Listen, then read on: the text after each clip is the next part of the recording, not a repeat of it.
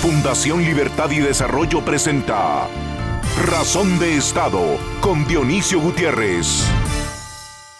Los políticos que dominan la joven pero envejecida y deslustrada democracia guatemalteca han logrado que los ciudadanos sientan la política como una actividad indecente y oportunista y tengan los prejuicios que provocan quienes la usan para robar.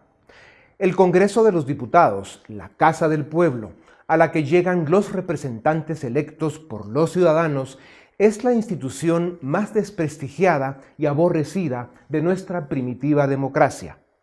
El Congreso de la República, lejos de ser el hemiciclo, la tribuna, donde se discuten leyes y políticas públicas que buscan consensos, renovación, transformación y desarrollo, para los ojos del pueblo es un antro de delincuentes que ha construido un sistema político diseñado para la corrupción y la impunidad.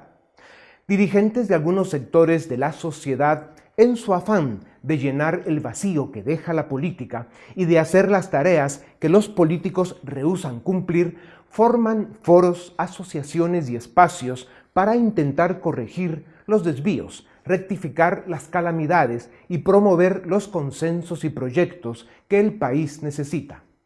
Hasta hoy hay más frustración y desencanto acumulados que acuerdos y realizaciones, y esto tiene una explicación.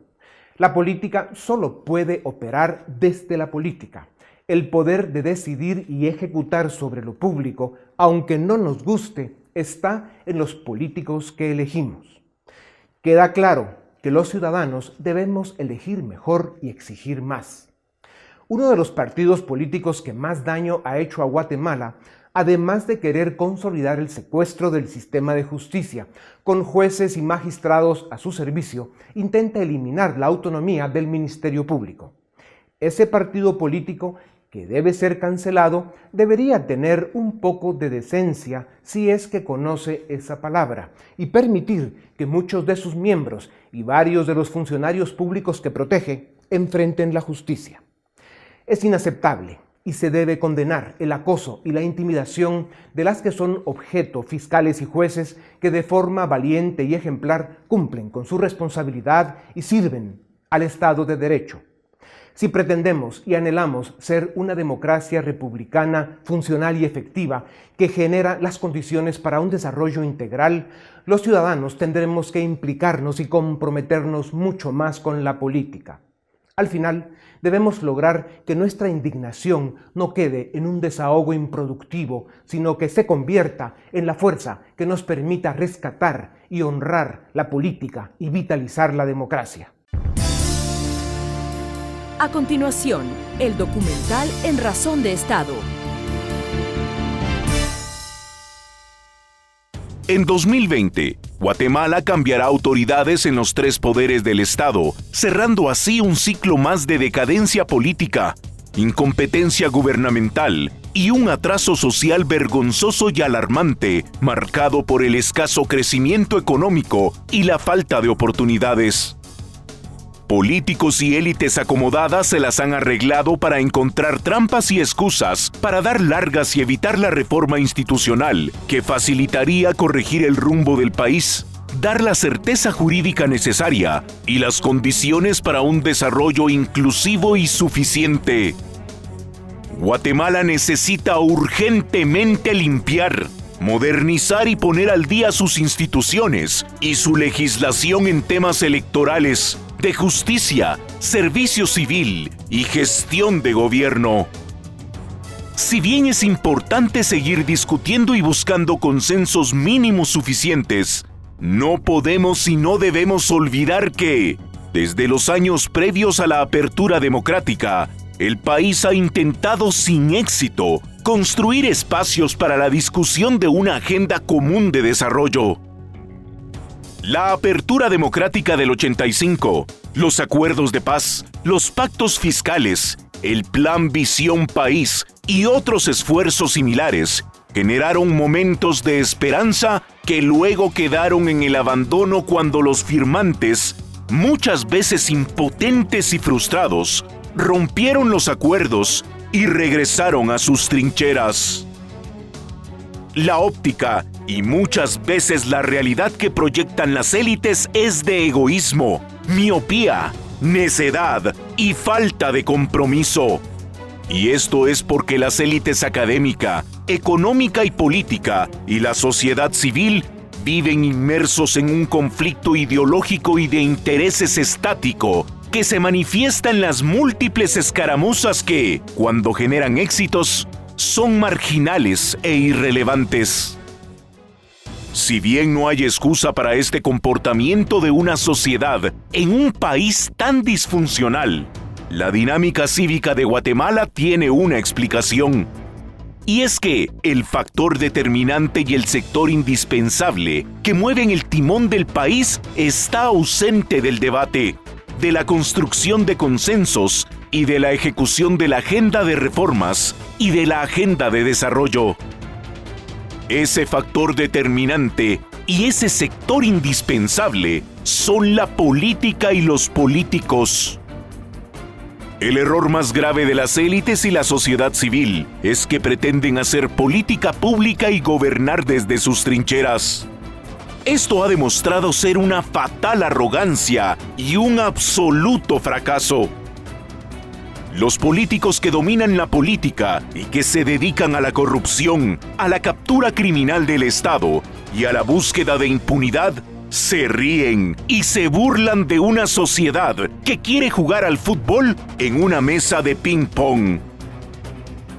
Es en la política y desde los partidos políticos donde se define la legislación, se articulan las políticas públicas y se decide el destino de las naciones. Esto no se puede hacer desde la comodidad de las trincheras sectoriales y elitistas. Desde allí se puede poner presión, pero para los políticos de hoy, esa presión es un ruido al que no ponen atención. Mientras en Guatemala, la política siga en manos de y controlada por incapaces, ladrones, narcos y matones, seguiremos hundidos en el fango. Los pactos de la Moncloa en España, la concertación chilena y el Plan Colombia son ejemplos exitosos de grandes pactos de nación que se construyeron en medio de graves crisis, pero que trajeron años de estabilidad política, prosperidad y crecimiento para España, Chile y Colombia. Y además, sentaron las bases institucionales que hoy les ayudan a resolver sus crisis políticas actuales. Lo que no se debe olvidar es que fueron los líderes políticos con el acompañamiento de la sociedad quienes definieron los grandes momentos en la historia de aquellos países. El problema es la política, estúpidos. Es el título de un libro que lo deja claro. El nuevo gobierno de Guatemala, que iniciará en enero de 2020, enfrentará desafíos extraordinarios y si bien necesitará apoyo y consensos mínimos suficientes de los distintos grupos y élites de la sociedad, serán el próximo presidente, el próximo vicepresidente, los próximos diputados, los próximos alcaldes y los dirigentes de los partidos políticos, quienes seguirán marcando la vida de los guatemaltecos y definiendo el destino de Guatemala. Está claro que Guatemala no tiene más tiempo que perder. La complejidad y las amenazas del mundo de hoy demandan líderes capaces, comprometidos, honestos y con visión de Estado en todos los sectores de la sociedad, pero en especial en el sector político.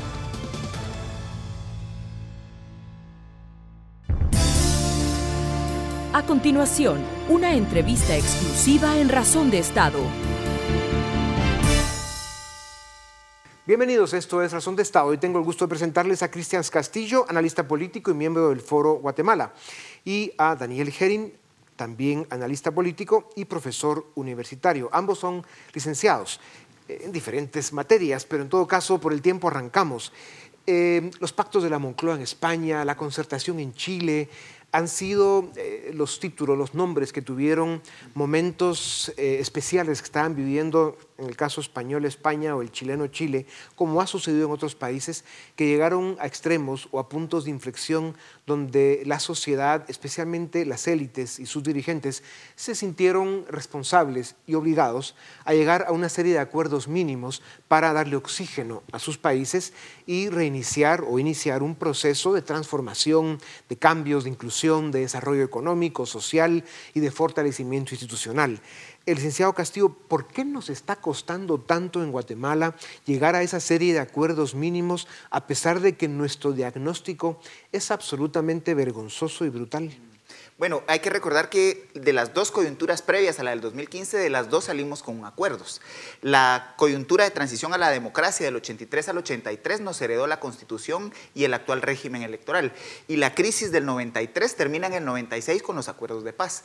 Sin embargo, la crisis del 2015 se cierra con la segunda vuelta de elecciones recién pasada, pero no terminó con un ideario de orientación y conducción política para el país. Y ese me parece que es el reto que viene a continuación, porque previo a salir de la crisis, una serie de actores sociales en el país hicieron propuestas precisamente de una agenda mínima.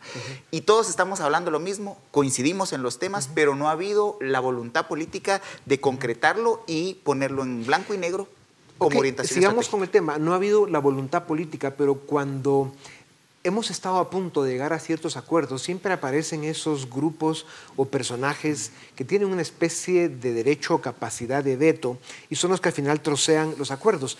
¿Por qué, ¿Por qué, vivimos esa situación tan compleja, licenciado Herring, y qué es lo que le pasa a Guatemala, eh, que estamos atrapados en el tiempo? Porque no sirve de nada que nos pongamos de acuerdo en la sociedad civil, en los medios de comunicación, en la academia, en, en, eh, en organizaciones que están fuera del Estado, cuando los que tienen que hacer, y el caso de concertación, el caso de Moncloa, es la clase política. Entonces estamos teniendo estas conversaciones de agenda mínima eh, cuando, con, sin políticos en la mesa. Entonces no sirven para absolutamente nada, porque no son los políticos los que van a llevar a cabo esta agenda mínima.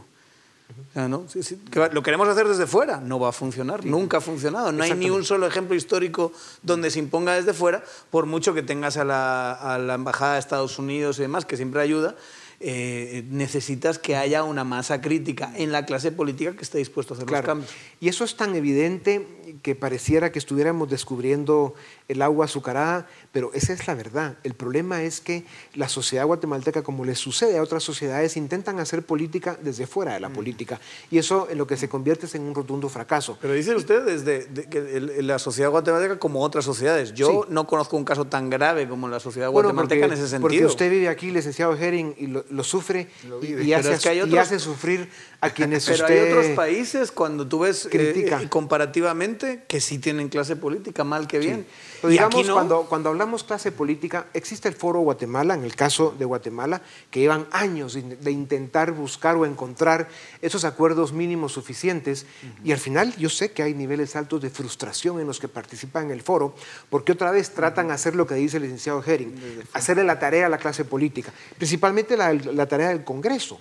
Porque estamos intentando, digamos, en, en grupos periféricos al corazón de la democracia, que es la política, que es el Congreso, hacerles el trabajo, cuando son esos impresentables los que tendrían que estar hablando de una agenda mínima eh, suficiente, los consensos necesarios y legislar en función de... Lo que ha faltado es visión de Estado. Los políticos en este país, lejos de pensar en el país para 20, 30 años, lo que han hecho es pensar para cómo reelegirse en las próximas elecciones y eso los lleva a abandonar los grandes debates de país y a dejar de lado los temas que podrían inclusive dotar a la administración pública de herramientas para hacer efectivo el Estado.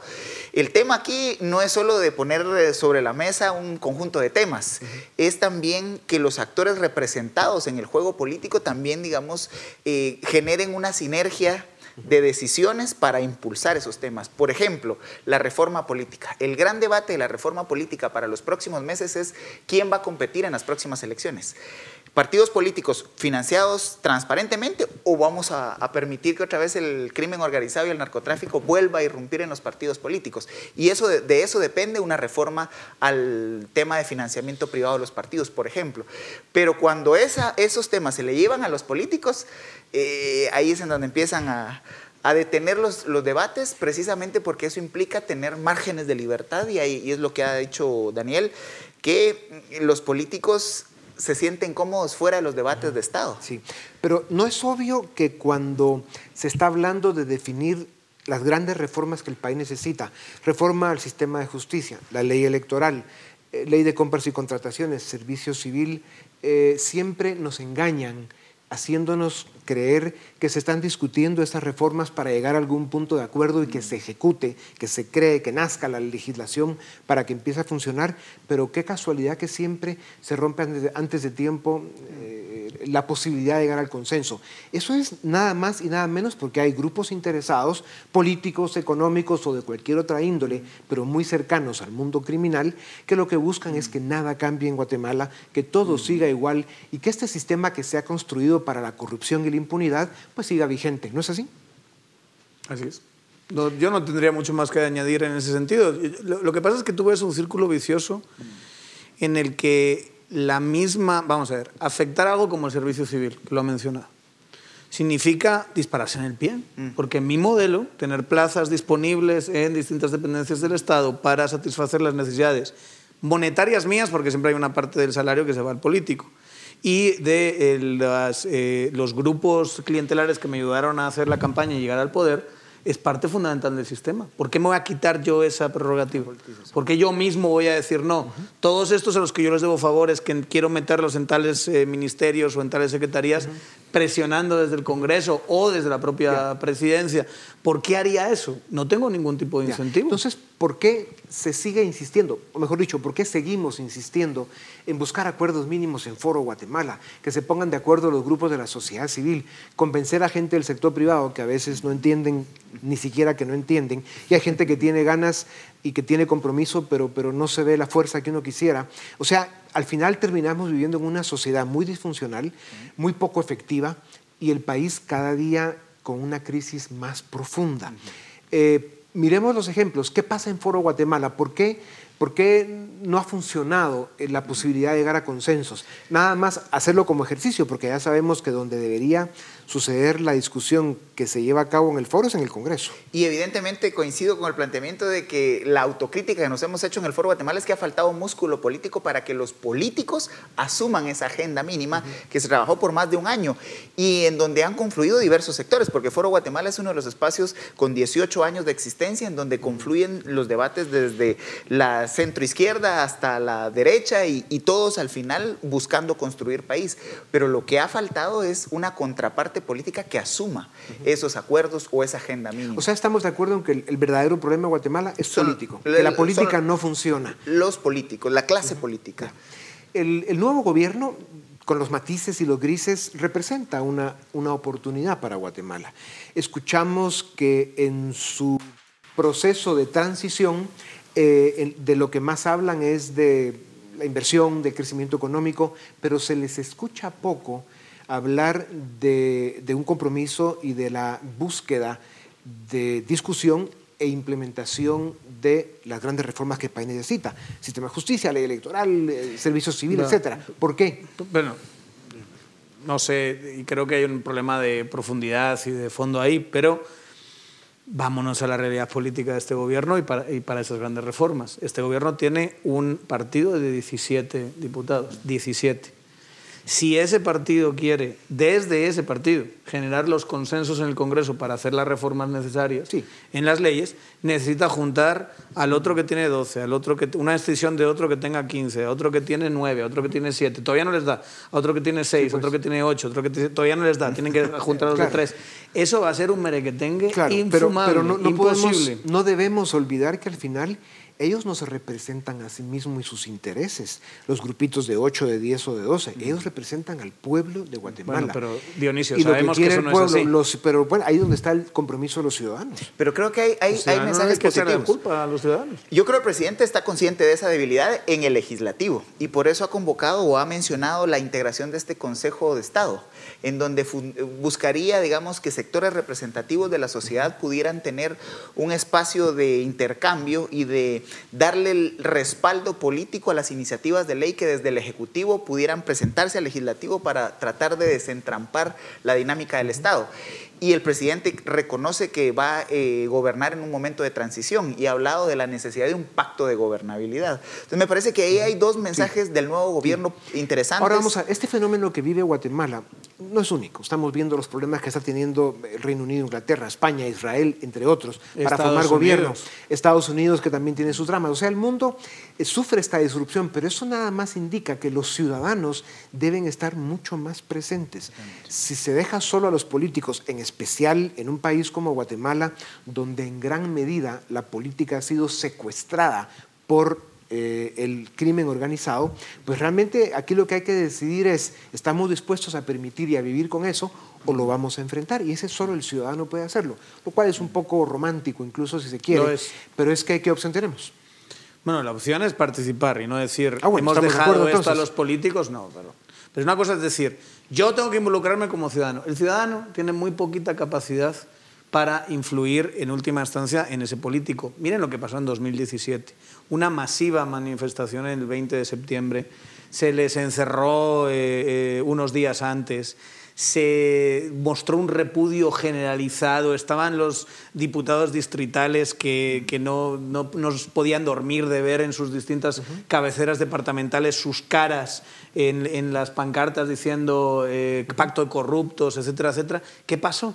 Bueno, el ciudadano, el ciudadano abandonó las no, calles. No, no, lo que hicieron los tipos es resistirse tanto. No renunció ni uno, ni uno. O sea, fue tan increíblemente irresponsable que lo que pasa es que la ciudadanía se cansó, obviamente, pero si no ves ni un solo cambio en, la contraparte política. Entonces, pensar que, que, el ciudadano tiene que hacer todos esos esfuerzos cuando tiene los problemas personales que tiene, cuando tiene que trabajar 12 horas diarias, cuando tiene los problemas que usted menciona, desnutrición y Entonces debemos resignarnos a que la política siga siendo esta porquería. Una élite que sí tenga capacidad de involucrarse en la política, que hoy no está involucrada, pero que empiece desde ya. Que, no se vuelva a hacer el problema de 2015. Eh, la, política no, puede tener eh, como ausente o como gran ausente al ciudadano. El ciudadano mm. tiene que tomar un papel mm. mucho más relevante y protagónico de lo que se ha hecho hasta hoy, ¿o no? Que, yo creería que eso se resuelve. Eh, ¿Cómo se integra este Consejo de Estado? Cómo se convoca y con qué metodología funciona. Porque tampoco podemos tener el ágora o, el lugar donde todos los ciudadanos vayan, opinemos, sino más bien que los ciudadanos confíen en representativos de gente que realmente va a buscar el desarrollo del país. Pero va a ser la misma representación corporativista que tienes en todas partes. una mesa para los de la San Carlos, una silla para los del CACIF, una silla para estos.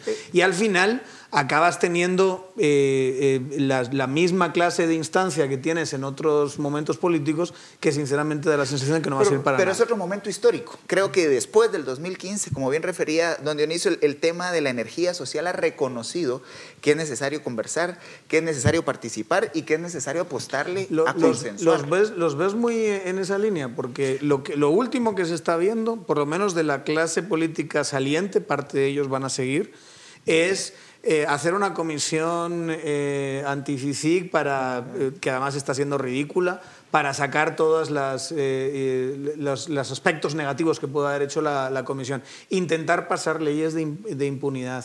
Garantizarse... están intimidando a los fiscales de la fe si quieren cambiar la forma en que se elige o se saca al fiscal general. eso es una, pero, es que eso, es una política que está aprendiendo. Estos son los síntomas de lo que llamamos la captura o el secuestro de la democracia. Pero entonces regresemos a lo fundamental.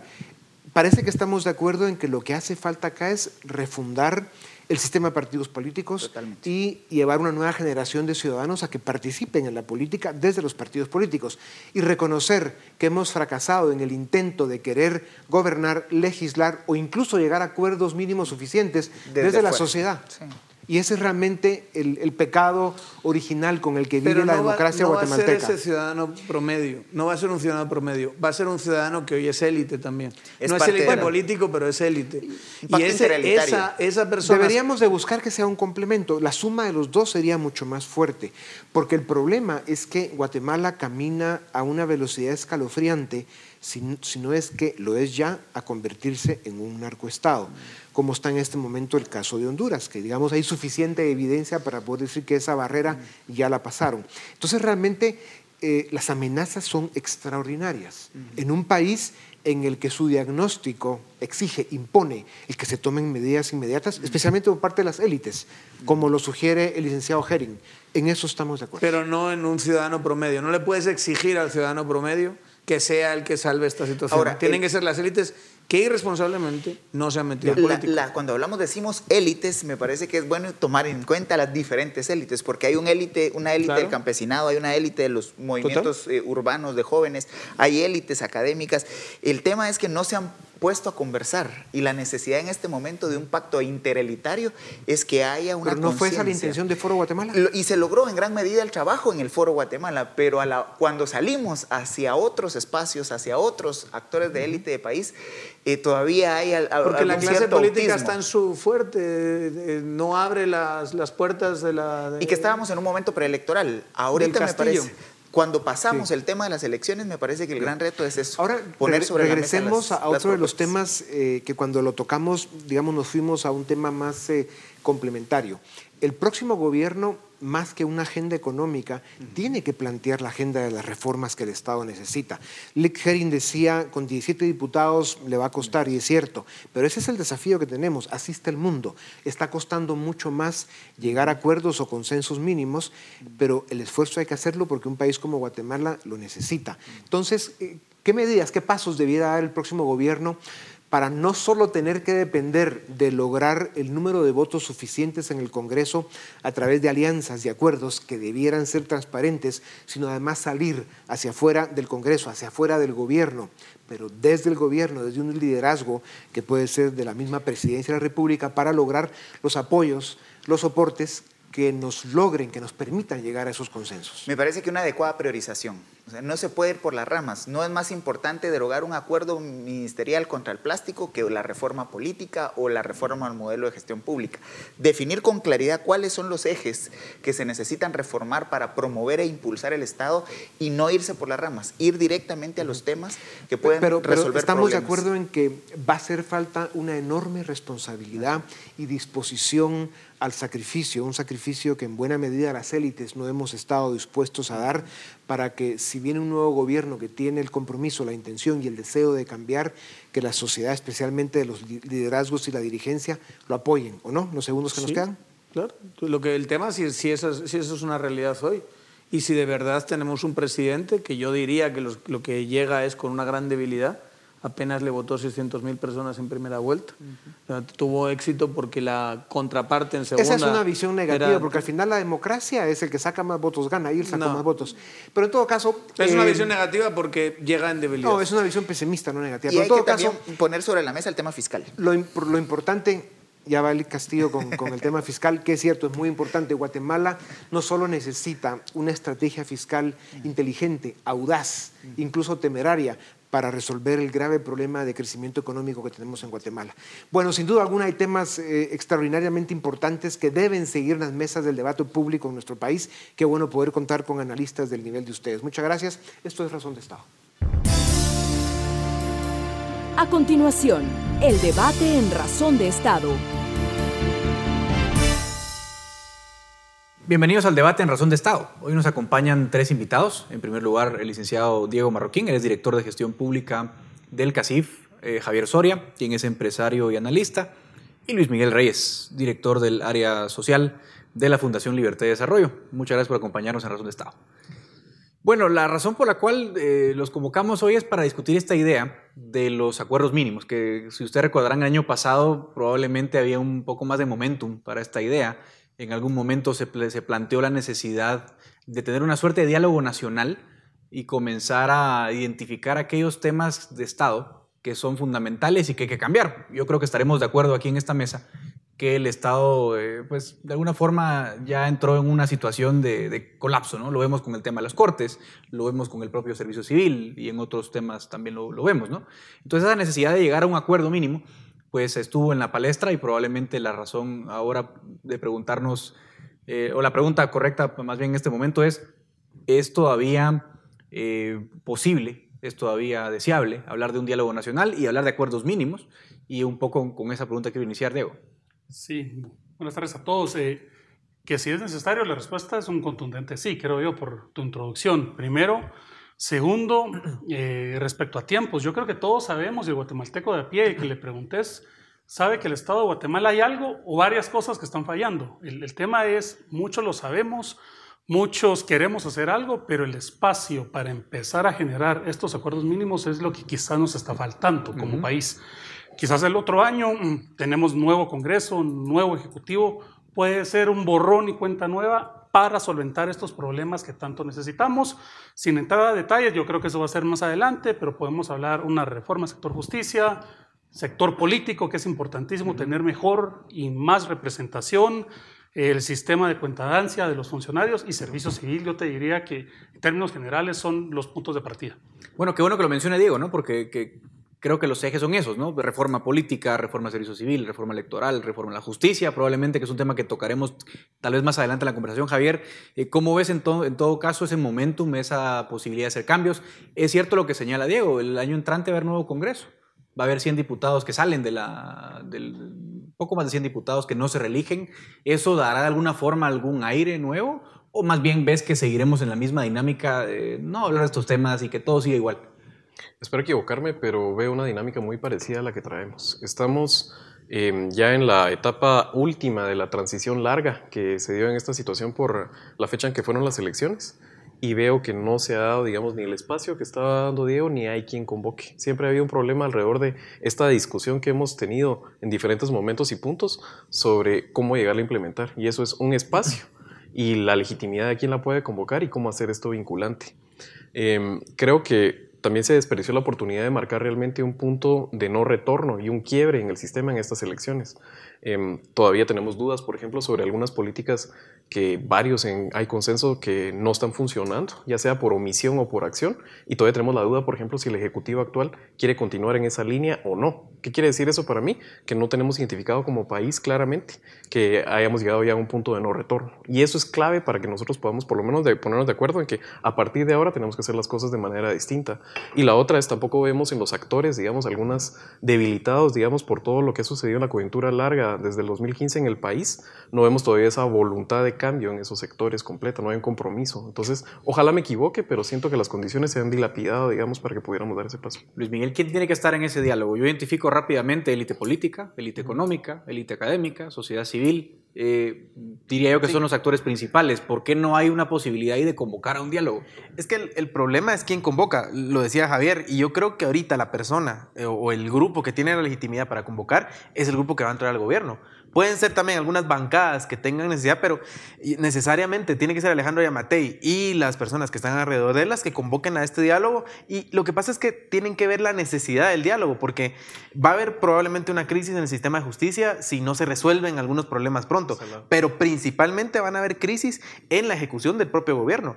O sea, ellos se van a dar cuenta que ahorita que llegan al gobierno van a haber muchas cosas donde no se va a poder hacer nada. Tienen amarradas las manos con el presupuesto, tienen amarradas las manos con muchos problemas que salen alrededor. Entonces, si se ponen a hacer, digamos, micro, eh, micro, micro, digamos, a tratar de apagar fuegos a nivel micro, lo que les va a pasar es que van a entrar en una espiral de destrucción del gobierno que los va a llevar a, en menos de 100 días a estar en una situación de, de poca digamos, de, poca efectividad o de entregar pocos resultados. Aquí lo que necesitamos es una gran reforma, pero para eso lo que necesitamos primero es un gran pacto social. Ahora, la cosa es si lo quieren hacer, si entienden esa necesidad, eh, yo esperaría que sí, pero no, no, está tan claro. De momento no se han pronunciado al respecto eh, y solo parece como que están hablando otra vez de las cosas pequeñas. Claro, eso, eso es un poco lo que quiero ir, porque yo lo que percibo es que hay un enfriamiento de la situación. Es decir, hace un año estamos probablemente con mucha más presión. ¿Por qué? Porque había persecución eh, penal en algunos casos porque la clase política también se sentía un poco más amenazada. Tengo la sensación de que ahora hay una sensación más de comunidad, de acomodo, de que no va a pasar nada, de que más o menos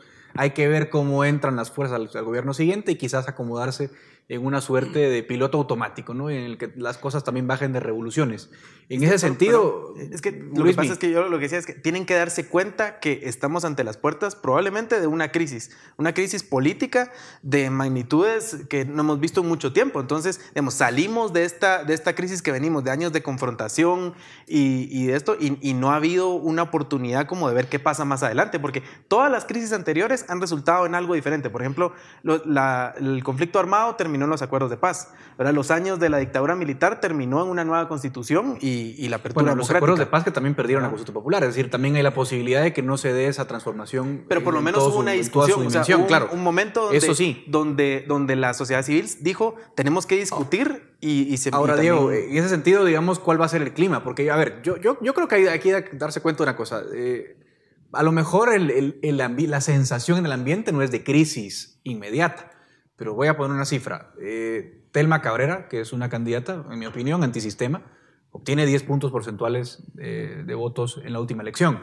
Los votos nulos y en blanco en la elección presidencial fueron el 15% de los votos. Ahí tenemos un cuarto de la población votante que pues, votó por opciones antisistema prácticamente. Es decir, el, el problema está ahí. Eh, quizás no darse cuenta puede ser una forma de decir, bueno, no- aparentemente no pasa nada, pero ahí hay un malestar muy grande, probablemente silencioso. No vemos quizás movilizaciones como en 2015 o como en otros países, pero creo que el malestar está ahí. ¿Estarás de acuerdo con esa visión? Mira, yo creo que para empezar, el proceso electoral de este año, si fue, esto fuera una olla de presión en Guatemala, el proceso electoral levanta esa válvula cuando empieza a salir el humo. Es decir, fue una válvula de escape. El reto, y, como, y coincido con, con Luis Miguel, es el malestar está. No puedo- y fue mi primer comentario. El guatemalteco siente que algo no está funcionando. El reto y la importancia es que el futuro gobierno ejecutivo, legislativo y las élites que bien mencionas se den cuenta también de lo mismo. Es decir, ¿Y yo a las creo- élites yo- dándose cuenta de esa situación? pero, y es ahí donde era mi segunda eh, comentario. No solo se trata de élites, claro, las élites al final de cuentas, sobre todo la académica, tiene una gran responsabilidad. Pero ¿a qué voy con esto? No hay que separar a las élites con el guatemalteco de a pie.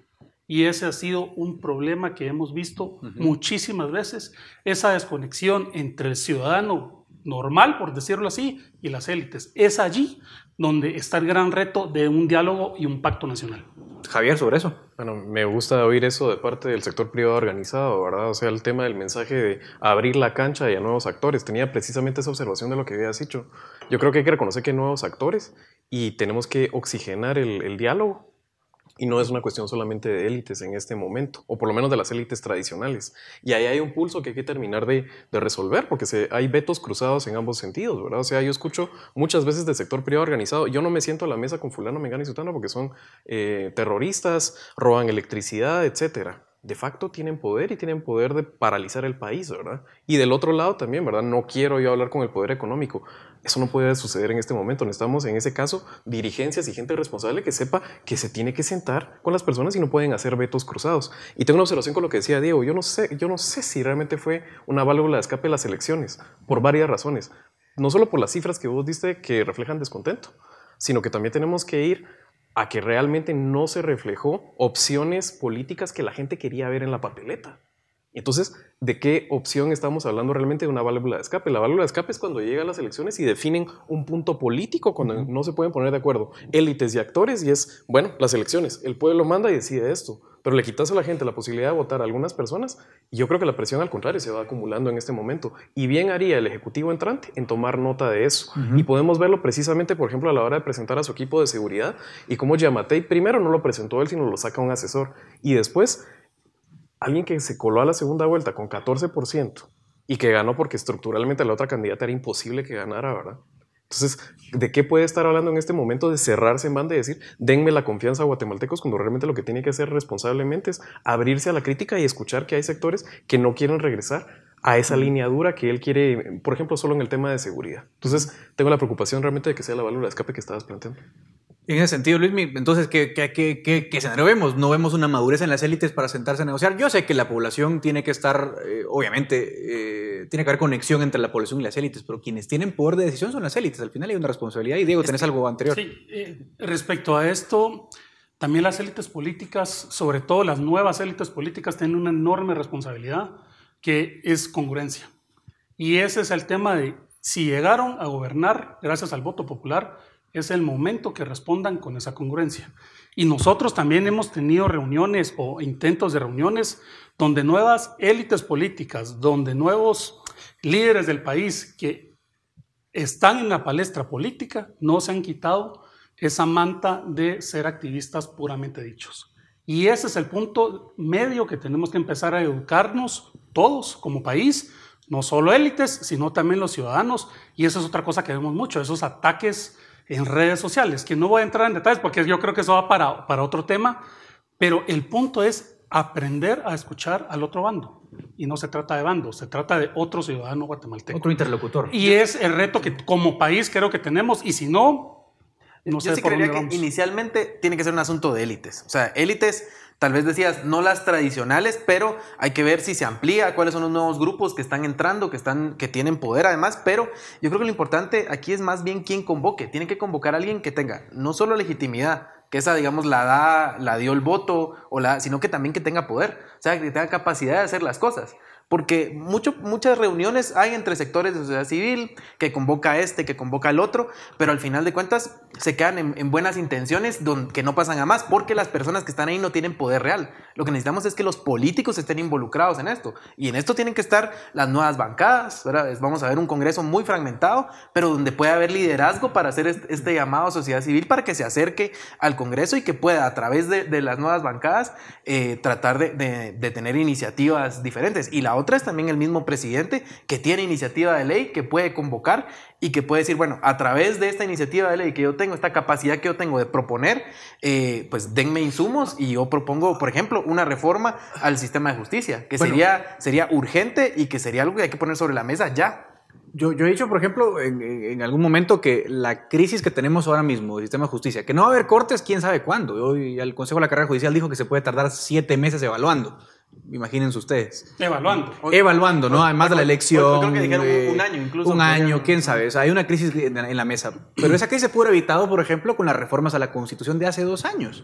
Y lo que vimos hace dos años fue grupos que lo que dijeron fue, no, mejor que, que no cambie nada, porque eh, es cierto, había cosas que corregir. Pero no hubo madurez de ningún interlocutor en decir, bueno, busquemos una solución. Lo que hubo fue sencillamente una polarización que Es- es que trajo ese es como resultado que no cambie nada. Sí, cu- ¿Cómo, ¿Cómo cambiamos eso? Es que cuando quieren haber discusiones, ese es el problema de fondo, que cuando algo no me parece, lo que hago es patear la mesa. Y, también- y- y me levanto de la mesa y ya no quiero participar. Digamos, yo creo que aquí lo que tenemos es también que tiene que haber un cambio de actitud de parte de los actores de la sociedad, de tener más apertura, de querer discutir y querer llegar al acuerdo.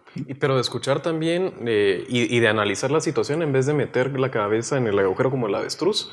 Porque realmente yo lo que veo es gente cerrándose en banda. Estamos hablando, y la palabra élites creo que la que más se ha repetido en esta conversación, y a mí me preocupa porque son élites desconectadas del análisis de lo que va a suceder, ya no digamos de las demandas de la gente. Yo no le puedo pedir en este ca- caso a la gente que tenga un análisis claro y prístino o que manifieste con claridad sus propuestas. No, ese es, trabajo de otros, ese es trabajo de, precisamente de las las élites. Pero ¿qué podemos hacer si en este momento se cierran en banda? O sea, ¿qué diferencia hay, por ejemplo, en este caso con Chile, donde hay un descontento popular? O sea, manifestó en una sola manifestación más del 5% de la población. Y en ese momento viene y retrocede efectivamente el Ejecutivo con las medidas que estaba tomando, ¿verdad? ¿Por qué? Porque se ve obligado a escucharlo, pero yo no veo eso que esté sucediendo en este momento. Me da mucha no esperanza hay escuchar a. Diego en este momento que viene, digamos, eh, del sector privado organizado representándolo. En este caso, que precisamente hablabas de el veto al sector de justicia y su reforma en ese momento fue precisamente emanado del sector privado, ¿verdad? Yo esperaría en este momento, pues, un cambio y una vuelta de página, pero con voluntad política realmente de sentarnos y decir qué es posible en este momento avanzar en cambios en ese sentido. ¿no? Escuchamos, Diego. Sí, respecto a este tema, primero no fue un veto a la reforma del sector justicia, porque de los 200 participantes tuvieron, yo te diría, fácil fueron 40, 45 miembros de distintas cámaras empresariales que propusieron y estuvieron allí proponiendo, y yo creo que vos y yo estuvimos en ese Estuvimos, momento, sí, estuvimos. así que nos podemos recordar muy bien del 2016. No hubo un veto, lo que se propuso fue reformar ciertos temas que no estábamos de acuerdo, como cualquiera de los otros 200 participantes tenía ese derecho. Que no hayan estado de acuerdo otros grupos es otro tema, pero como el- la conversación por de el hoy... problema fue en el Congreso, ¿no? Sí. Sí, y, eso, es- y se engavetó y ahí sigue la, la iniciativa. Pero yo quisiera regresar al punto inicial, que es lo más importante. ¿Cuál es el futuro de Guatemala? Porque para ver para el pasado podemos verlo y no avanzar. Hay una figura que yo creo que ustedes la han leído y, y escuchado, yo no tengo mucha información, pero es este Consejo de Estado del presidente electo Yamatei. Se ha hablado, eh, es decir, ¿qué buscará este Consejo? Es algo que nos puede dar unas luces para un acuerdo nacional. Quizás me estoy metiendo muy en el agua porque lo desconozco, pero tenemos que empezar a buscar esos espacios y esas formas de ver hacia el futuro de Guatemala. Yo he sugerido nada más, porque nos quedan solo tres minutos, y he sugerido un tema y pensando a futuro además, poniendo como ejemplo, uno de los ejes que yo escuché mencionar en toda esta discusión fue, por ejemplo, la reforma del sector justicia, ¿sí? que es uno de los ejes de los acuerdos mínimos. Dada la crisis actual en el sistema de justicia, ¿no sería un buen primer paso para hablar de acuerdos mínimos? Que el presidente electo el 14 de enero dijera, miren, esto no va. Un año eligiendo cortes con un sistema que no sirve. ¿Por qué no presentar una propuesta de reforma a la Constitución de parte del presidente? Y decir, miren, sentémonos a hablar de la reforma a la justicia. Que, que implica reformar la Constitución, seguro, porque si no reformamos la Constitución no cambia nada. ¿Ustedes verían con buenos ojos algo así? Yo, lo vería con buenos ojos si se compromete a llevar el proceso hasta el final, porque lo vimos en, en, 2016. Los tres poderes del Estado se reunieron para presentar una reforma o para pedir una reforma al sistema de justicia. ¿Y qué fue lo que pasó? Que al final de cuentas se hicieron para atrás. El Congreso no se comprometió y el presidente tampoco. Ojo. Ahora, si este, este nuevo gobierno se compromete a llevarla hasta el final, yo creo que sería buenísimo que empezaran. Ojo, no queremos que suceda precisamente lo que sucedió con la fallida reforma en el 2016. ¿A qué voy con eso? Si esto no tiene un verdadero consenso y tracción, puede llegar Yamate y poner una eh, propuesta o quien sea, y eso no va a caminar con un congreso de 19 bancadas. Pero trato de resolver lo que tú decías, ¿quién convoca? En este caso, ¿quién mejor que un presidente? No, pero estabas proponiendo en este caso, eh, por ejemplo, responsablemente decir no podemos ir con el sistema de justicia, no podemos aplazar un año la elección de nuevos eh, magistrados, tenemos que salir de ese impasse y además tenemos que reformarla. Pero para eso te tenían que dar los acuerdos y eso no va a suceder en este momento en el Congreso. El Congreso vamos a tener que irlo como sociedad eh, marcándole el paso. 19 bancadas es muy difícil que esperemos que de ahí salga un consenso nacional. No tendría que responsabilidad de la política, decir, bueno, hay que... hay es el que... deber ser, pero tenemos que ver de facto realmente lo que está sucediendo. Una fragmentación de ese tamaño nos lleva... 19 bancadas implica reunirse con 19 personas digamos, para, para llegar, digamos, o sea, podríamos verlo, verlo así. Los actores de poder jefes, no están 19, siempre, 19 jefes de bancada que podrían... Aquí hay una visión pesimista, pero realista. Diego. Sí, y, y, lo mencionaste muy bien con la reforma del 2016. Eh, no nos olvidemos que cuando se fue a presentar esa reforma al Congreso hubo varios diputados que se hicieron fila para firmar ese compromiso ese compromiso al final no se vio en la votación de muchos temas importantes. Por ejemplo, el artículo número 2 de la reforma del 2016, el tema del antejuicio, que había matices ahí que en la que yo creo que todos los que estamos acá estamos de acuerdo, fueron los diputados quienes no lo aprobaron. ¿A qué voy con todo esto? Hay un dicho que a mí me gusta mucho y es despacio porque urge. El diálogo es una necesidad pero hay que hacerlo bien, no hay que improvisar en este tema. ¿Y la viabilidad de que se hable de reforma de justicia, tú la, tú verías con buenos ojos? Yo te puse las cuatro y yo he sido un partidario y en, este programa lo he hecho varias veces. La reforma electoral no podemos seguir evitando el elefante en el salón. La reforma electoral es algo que nos urge como país. ¿Y la de justicia? También, las cuatro que te dije. Muy bien, perfecto. Les agradezco mucho a, a, los tres por acompañarnos en esta edición de Razón de Estado. Ya es momento de poner fin al debate y también a esta edición de Razón de Estado. Razón de Estado con Dionisio Gutiérrez es una producción de Fundación Libertad y Desarrollo.